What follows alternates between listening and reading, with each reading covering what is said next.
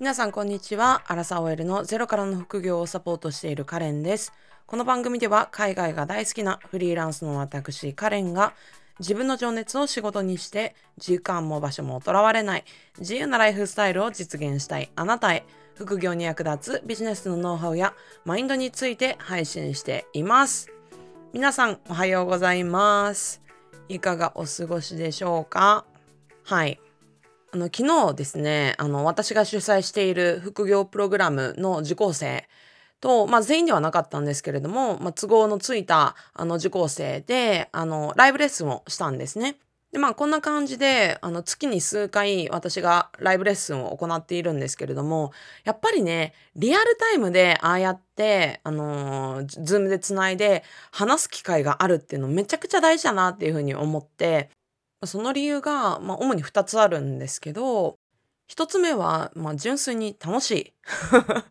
うん。あのまあもちろん私既存のビデオもう私が自分で作ったビデオをお渡ししているっていうものももちろんあるんですけど、まあ、そこってあの結局私が一方的に喋っているだけなのであの受講生との関わりっていうのが生まれないわけですよ。うん、でもそうやってライブレッスンをすれば、まあ、受講生のね顔を見ながら様子を見ながらうん反応をもらいながら一緒にレッスンを作っていけるっていうのの楽しさがあるなっていうところがまあ一つとあと二つ目にあの Zoom で実際に顔をねあのオンにしながらあの横のつながりまああの途中途中で私もアウトプットの時間っていうものを設けているので途中途中でそのメンバー同士でなんか話をしながらお互いに学んだことをじゃあ実践しながらっていう時間を設けているのであのメンバー同士の横のつながりも強化できるっていうところは、まあ、このコミュニティの良さを最大限活かせる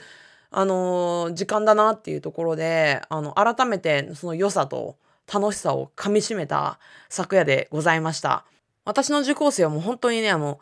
海外とかもう日本も本当に津々浦々沖縄東京、ね、大阪とかでも結構バラバラなので、まあ、あのリアルにねオフラインで会うっていうこと集まるっていうことは なかなかちょっと難しいんですけどでもオンラインでねいくらでもそうやって集まって臨場感持ってあのレッスンをね作れる時代になってよかったなっていうことは改めて感じました。うんやっぱ楽しいですね交流があると。うん。なのでね、あの、このポッドキャストを聞いてくださっているあなたからの、あの、メッセージとか、ご感想とかも私、お待ちしておりますので、一方通行より、あの、双方向が私嬉しいので、はい。ぜひ、何か感想とかリクエストとか、質問とか、あの、なんか簡単なね、あの、メッセージでもいいので、あの、ください。いつも聞いてくださって本当にありがとうございます。はい。ということでですね、まあ、今回の本題に入っていきたいと思います。今回のテーマは、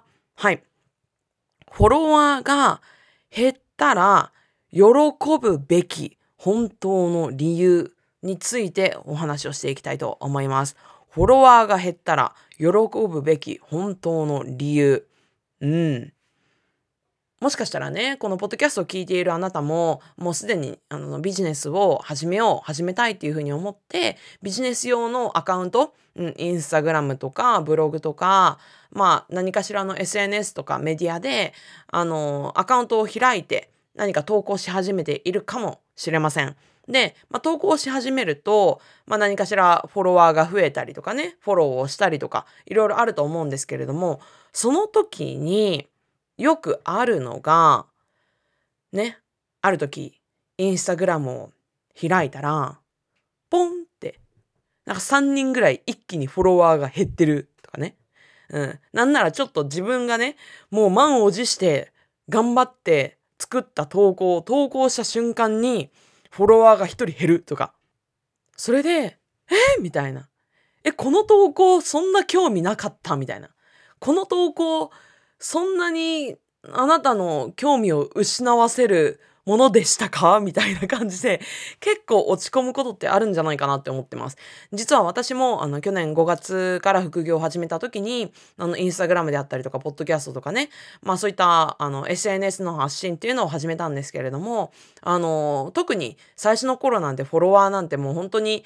2桁、うん、50とか70とかでやっと3桁になったと思って100人200人とかってななるんだけれどもあの200人とかね500人とかってなるとなんかもしかしたらね SNS まだ始めたばかりの人はえすごいって思うかもしれないんだけれどもなんかまだまだっていう感じなんですよね。一人でも減るとうわ減っちゃったっていうような感覚で結構そのフォロワーの数に左右されがちっていうのは割と企業初期あるあるかなっていうふうに思っています。でもしこのポッドキャストを聞いてくださっているあなたも SNS を始めたところで、なんかフォロワーのね、増減にすごい一喜一憂しているって、それで悩んでいるっていうことがあれば、ぜひ今回のね、話も参考になると思いますので、最後まで聞いていただけたらなっていうふうに思います。で、今回のテーマの結論から言いますね。なぜフォロワーが減るのは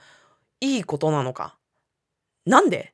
フォロワー増えた方がもちろんいいでしょって思うと思うんですけれども、もちろんいい面もたくさんあります。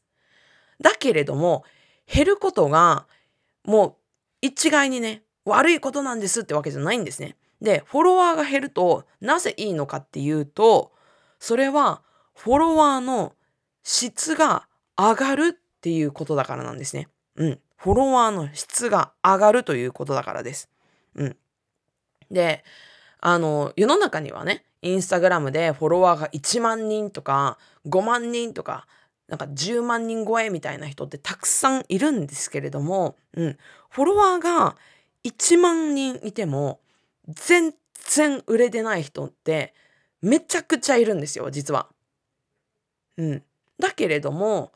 一方でフォロワーがね例えば1,000人ぐらいしかいない、うん、1,000人ぐらい。だけれども月何百万って売れてる人もたくさんいるわけですよ。うん。でちなみに私が月賞100万円超えた時もフォロワーは1000人超えたところでした。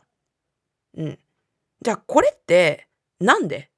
うん。1万人いて全然売れない人とフォロワーが1000人でもあの何百万って稼げる人の違いは何かっていうとこれがまさにさっき言ったフォロワーの質なんですよ。うん。で、あのインスタグラムもね、まあ、インスタグラムだけじゃなくて他の SNS 媒体も同じなんですけれども、ただバズればいいみたいな。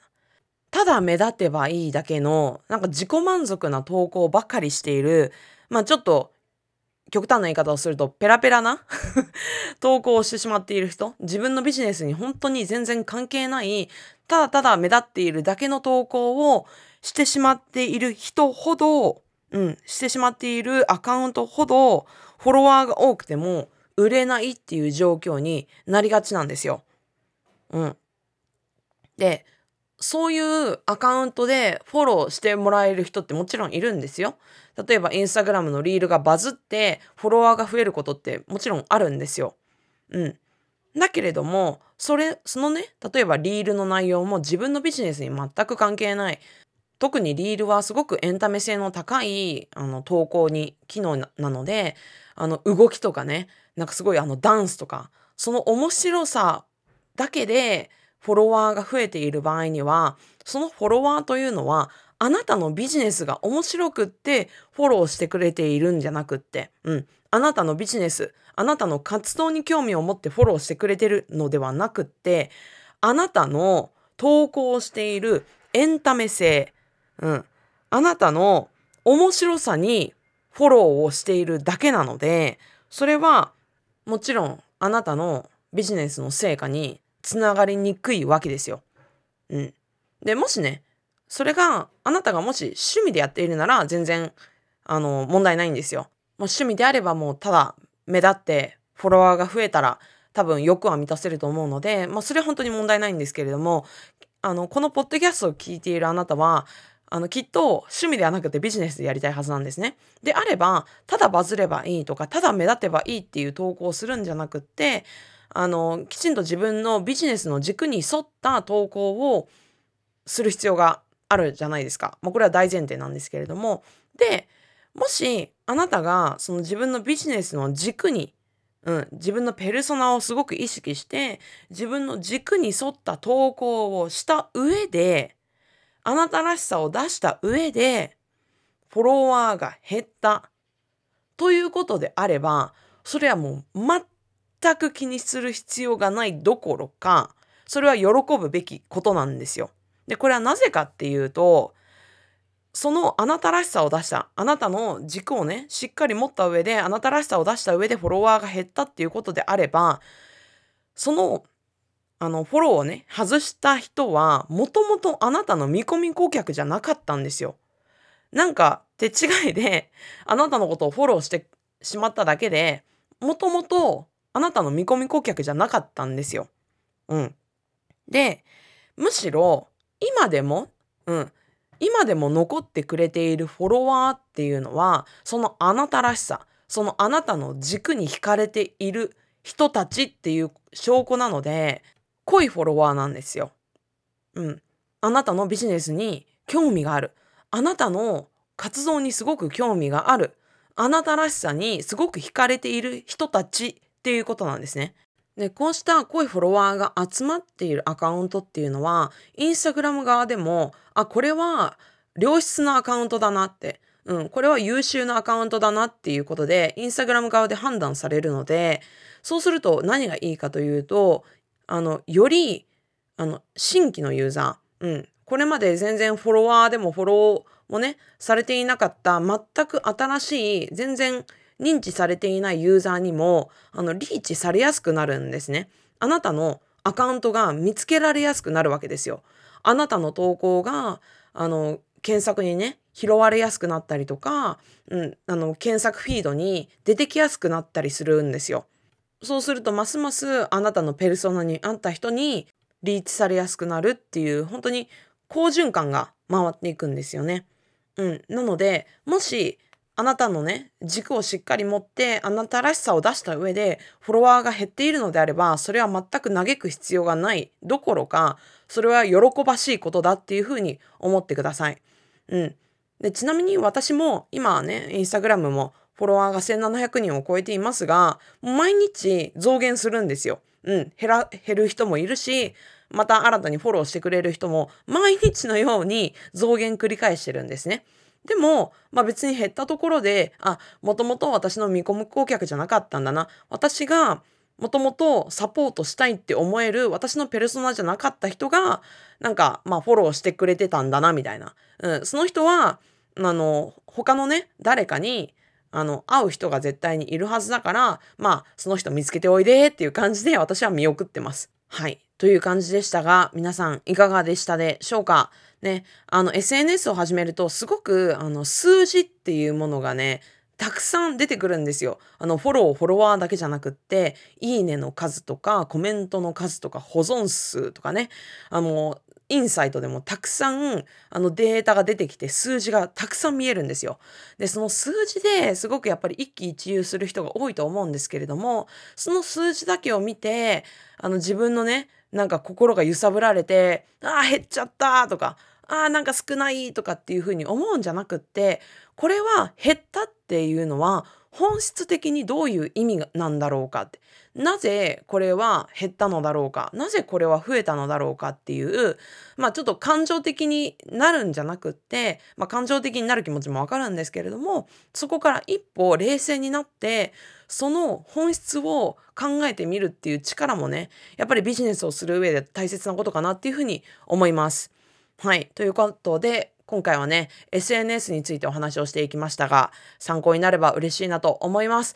で、もし、あの、この話が参考になったよとか、あの、この話ね、あの、聞いた方が良さそうな、あの、知り合いとかご友人とかがいたら、ぜひシェアしてあげてください。で、あの、この話も参考になったよっていうことがあれば、あの、インスタグラムとかでシェアしていただけたら本当に、本当に嬉しいです。で、その時には私のタグ付けを必ず忘れずにお願いします。タグ付けしてもらわないと、あの、せっかくね、シェアいただいたのに、私もお礼が言えないので、ぜひ、あの、アットマーク、カレンドットひらみつで、私をタグ付けすることを忘れなくお願いいたします。それでは皆さん、また次のエピソードでお会いしましょう。さよなら。